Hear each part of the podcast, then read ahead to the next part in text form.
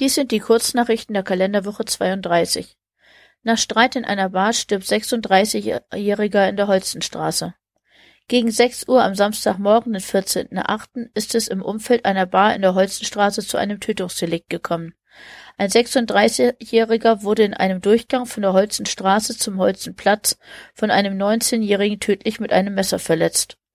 Der 19-Jährige ging anschließend nach Hause, wurde dort festgenommen und später wieder freigelassen. Einer weiteren Pressemitteilung der Polizei nach soll es sich um Notwehr gehandelt haben. Die Informationslage ist bei Redaktionsschluss recht unübersichtlich und die Polizei machte keine weiteren Angaben. Die Corona-Lage. Aufgrund der steigenden Infektionszahlen im Kreis wurde nun auch die verkleinerte Variante des Hafenfestes abgesagt. In der letzten Woche infizierten sich 97 Menschen neu in Emshorn und seit Beginn der Pandemie mehr als 2000.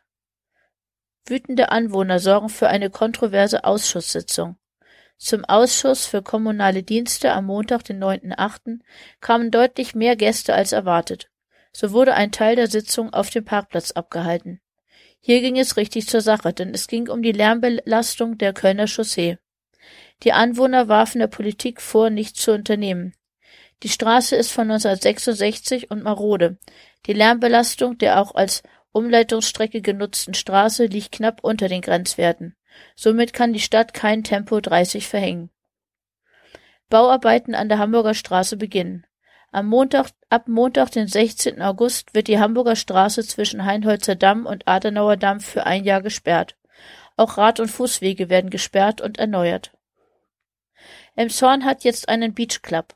Eigentlich sollte das Areal schon gar nicht mehr stehen, doch der Abriss der alten Post verzögert sich nun bereits seit Monaten. Der Parkplatz und die Garagen wurden nun als Beach Club durch Malte Findeisen, bekannt von Broderick und Ragazzi, bis Mitte Oktober genutzt. Dann ist der neue Abrisstermin geplant